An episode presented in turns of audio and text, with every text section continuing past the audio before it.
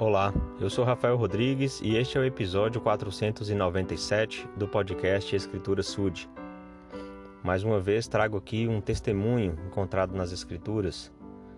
É, podemos ver que prestar testemunho é algo comum, é algo regular que vemos entre os profetas, apóstolos, discípulos de Jesus Cristo.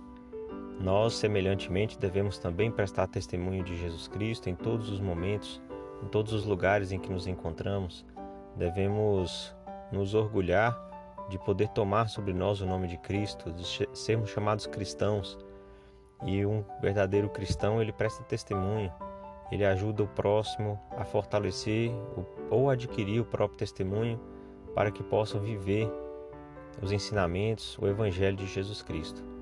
Então, o testemunho que trago hoje é de João Batista, aquele que foi é, enviado para preparar o, as pessoas, preparar é, o mundo para a vinda de Jesus Cristo.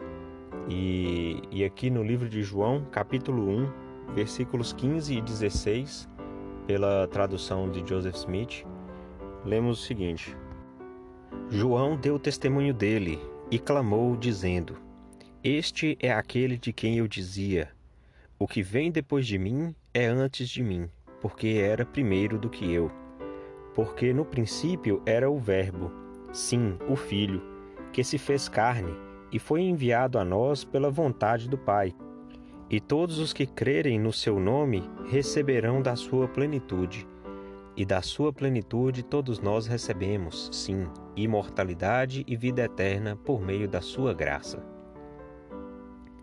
Bom, então o testemunho de João, ele reconhece né, a sua inferioridade, a sua pequenez diante da grandiosidade de Jesus Cristo, mas também ele nos promete, né, ele estende a nós a promessa feita pelo Salvador de que podemos receber a plenitude da imortalidade e vida eterna, porque Jesus Cristo fez tudo o que fez para que por meio da graça dele possamos receber estas coisas.